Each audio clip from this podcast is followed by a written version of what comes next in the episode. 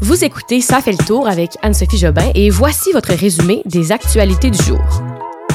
15e jour de guerre en Ukraine. Jean Charest poursuit son rêve de devenir premier ministre du Canada et les balles de finissant auront officiellement lieu. Bon jeudi tout le monde, j'espère que vous allez bien. C'est Anne-Sophie, encore une fois au micro. Alors on y va sans plus tarder avec les actus d'aujourd'hui en moins de 10 minutes, les actualités du jeudi 10 mars. Commençons avec la citation du jour, la citation de papa qui est en lien avec l'actualité. C'est une citation de Guillaume Prével qui était un poète. Je vous la lis. Les plus grands criminels de l'histoire sont ceux qui assassinent en silence, ceux qui organisent la misère des peuples au profit des plus riches avec la complicité des États, ces assassins légalisés qui exportent les famines, les guerres et les dettes illégitimes. On revient encore une fois sur l'Ukraine en lien avec cette citation. Voici les récentes nouvelles en cette quinzième journée de guerre. Alors, triste chiffre qu'on a appris ce matin. 71 enfants qui ont été tués depuis le début des bombardements il y a deux semaines. Et euh, dans une région de Jitomir, on apprenait que cinq personnes, dont trois très jeunes enfants, ont péri quand sept maisons ont été détruites par des frappes aériennes. Ça, euh, c'est assez triste des pauvres enfants qui, qui meurent dans cette guerre. Aussi, il y a plusieurs Ukrainiens qui essaient toujours de fuir aujourd'hui. Hein. Jusqu'à maintenant, ce serait environ 400 000 qui ont réussi à évacuer les zones de combat via des couloirs humanitaires qui ont été ouverts par l'armée russe. Mais peu de progrès ont été enregistrés hein, à ce qui a trait aux négociations entre les ministres russes et ukrainiens des Affaires étrangères. Ça, c'est des rencontres qui ont lieu pour euh, des, pour qu'on ait des cesser le feu, que les, les civils arrêtent d'être touchés. Mais euh, ces rencontres-là n'aboutissent pas. Ça, se passait en Turquie aujourd'hui. Il y a aussi Justin Trudeau qui faisait sa tournée en Europe et aujourd'hui, il rencontrait le président polonais. Et c'est là-bas, en Pologne, qu'il annonçait allouer 117 millions de dollars pour accélérer le traitement des demandes des Ukrainiens qui ont fui leur pays en guerre. Alors, des Ukrainiens qui pourront demander une autorisation de voyage d'urgence. Ça, ça va leur permettre de rester au Canada durant deux ans.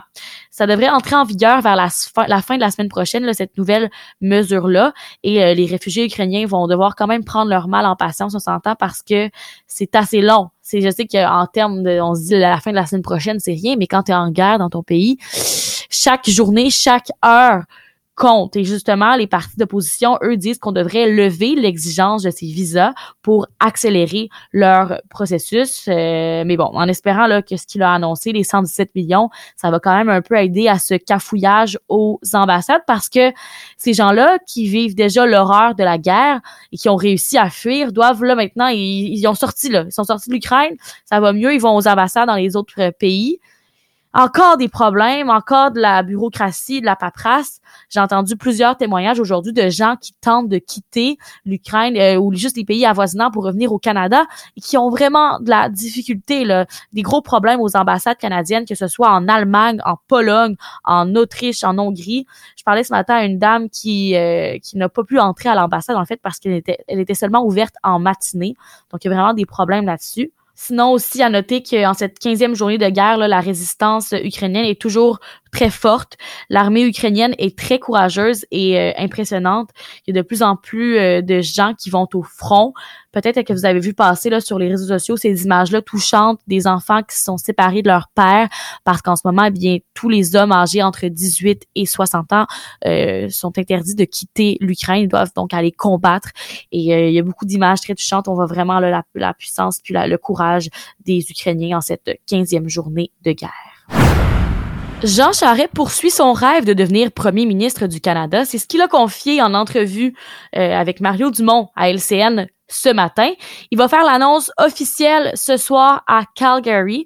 C'est un coin de pays qui va tenter de conquérir lors de sa campagne. Est-ce qu'il a des chances de gagner?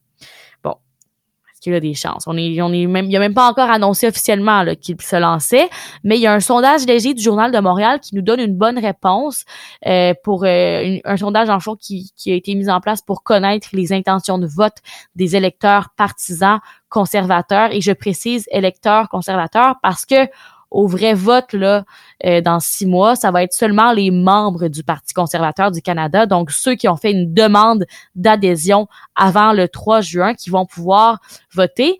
Alors, selon le sondage, là, c'est 41% des électeurs qui se rangent derrière Pierre Poilièvre, donc euh, lui qui est le plus populaire en ce moment au sein du parti, et seulement 10% pour Jean Charest.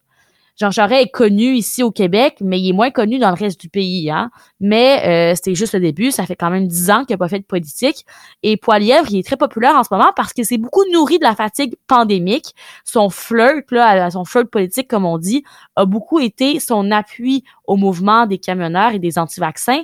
Et là, puisque la pandémie s'achève, est-ce qu'on va observer une perte de popularité? On verra. Pour ce qui est du vote, ce sera le 10 septembre prochain. Là, ça donne six mois à Jean Charest pour rattraper son concurrent, lentement mais sûrement. Alors, on va suivre ça ici au podcast dans les mois à venir. Ce matin, le docteur Luc Boileau, le directeur de la santé publique par intérim, a fait le point sur la pandémie de COVID-19 au Québec. Pas de mauvaises nouvelles, ne vous inquiétez pas. En fait, il a annoncé un changement quant aux règles d'isolement pour les cas contacts. Euh, il a annoncé qu'il ne sera plus nécessaire de s'isoler à compter de samedi si vous avez été en contact avec une personne atteinte de la COVID-19. Donc, euh, disons, moi, je vis avec mon coloc, mon coloc a la COVID. J'ai pas besoin de m'isoler avec lui euh, si j'ai été en contact direct. Ce qui va être recommandé à partir de samedi, ce sera de protéger les autres pendant 10 jours en portant le masque et en évitant les sorties dans les lieux publics à risque de contagion. Mais c'est une recommandation. Il a aussi dit lors de ce point de presse qu'il envisageait la possibilité de retirer le masque encore plus tôt que, ce qui est déjà prévu. Là. En fait, c'est pas confirmé, mais on se disait beaucoup vers la mi-avril. Mais là, il a dit que ça pourrait être possiblement vers euh, la fin du mois de mars. En ce moment, ça va très bien euh, niveau COVID. On apprenait aujourd'hui que moins de 1200 lits sont occupés par des patients COVID et 50% d'entre eux ont été hospitalisés pour une raison autre que la COVID. Et lors de son point de presse, le docteur Luc Boileau a aussi parlé des fameux balles de finissant. Hein. Ça fait deux ans qu'ils sont annulés. Mais là, il a confirmé que les élèves du secondaire auront droit à un bal de finissant cette année. Même si ça va mal en Ukraine, au, moins on peut se rassurer en disant que là, c'est comme vraiment la fin de la pandémie. Là, à moins, c'est sûr qu'il pourrait avoir un autre variant, mais si on n'a plus de masque, on peut vraiment se dire que la pandémie va être derrière nous, du moins pour le moment. Un mot sur la Russie et la propagande. Hier, je vous parlais d'une attaque qui avait eu lieu dans un hôpital, bien sur un hôpital en fait pour enfants. Il y a une image qui a fait le tour du monde, c'est celle d'une dame enceinte ensanglantée. Alors, je vais revenir là-dessus, mais avant tout, là, un petit rappel, euh, la propagande, ce sont des techniques de persuasion qui sont mises en œuvre pour propager euh, une idée et euh, ben, des fois détourner la vérité, comme dans ce cas-ci. Alors, cette image-là, que je vous parle, la dame qui était ensanglantée, une dame enceinte, euh, les Russes sont tentés sur Twitter de détourner l'histoire, de détourner cette attaque-là avec la propagande. Je vous explique. Le tweet des Russes fait remarquer que la jeune femme est en fait une influenceuse de beauté ukrainienne et qu'elle portait du maquillage pour faire croire qu'elle avait été blessée. Ensuite, les tweets ont été retirés ce matin, mais reste que il y a rien qui indique que la jeune femme est une actrice? Je vous parle de ça parce que c'est un article de Radio-Canada qui a sorti plusieurs euh, épisodes de propagande de la part de la Russie et qui explique pourquoi ben, c'est de la propagande et pourquoi, en fait, c'est faux. Vous allez pouvoir consulter cet article-là dans la banque des sources pour avoir plus de détails parce que moi, je vous fais un petit survol rapide. Mais bref, là, on voit la Russie qui tente de dire que la femme enceinte, c'était pas une vraie femme enceinte, c'était une actrice. Mais c'était clairement pas une actrice. Quand tu vas sur son profil Instagram, elle avait annoncé le 25 janvier qu'elle était enceinte, puis elle vit dans cette ville-là où il y avait l'hôpital pour enfants. Alors ça, c'est le premier cas de propagande. Il y en a plusieurs dans l'article de Radio-Canada. Mais un autre que je voulais vous partager, c'est qu'après quelques heures, après le bombardement, quelques heures plus tard, l'ambassade russe en Israël publiait un tweet pour justifier l'attaque. Et cette fois-ci, on dit que euh, l'hôpital, c'est un hôpital néonatal, n'était pas en fonction depuis le début de l'opération des Russes et que les médecins avaient été chassés du bâtiment. Encore une fois, on a des faits qui prouvent que ce serait faux. Euh, premièrement, l'hôpital a lancé un appel à l'aide la semaine dernière et a affirmé avoir besoin de carburant pour continuer de traiter ses patients. Bref, c'est un survol très rapide de cet article-là, mais si vous voulez vous intéresser davantage à la propagande russe, je vous invite à consulter cet article de Radio-Canada dans la banque d'infos.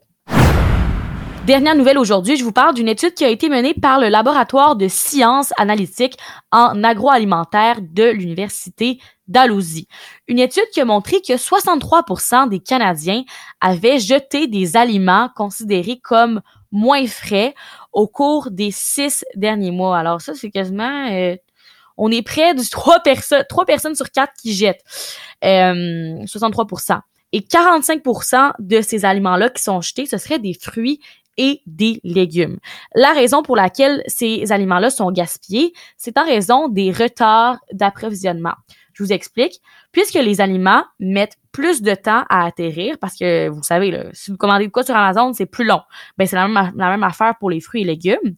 Euh, ben, vu, qu'ils prennent plus de temps à arriver dans les, euh, dans les rangées des épiceries, eh bien, ils arrivent moins frais ou plus mûrs et leur durée de vie, une fois dans votre frigo ou votre garde-manger, est moins longue que d'habitude. Et ça, on appelle ça la duraflation. C'est un terme qui a été inventé par euh, cette équipe de chercheurs, là, et on appelle ça la duraflation parce que la durée de vie est compromise par la lenteur des chaînes.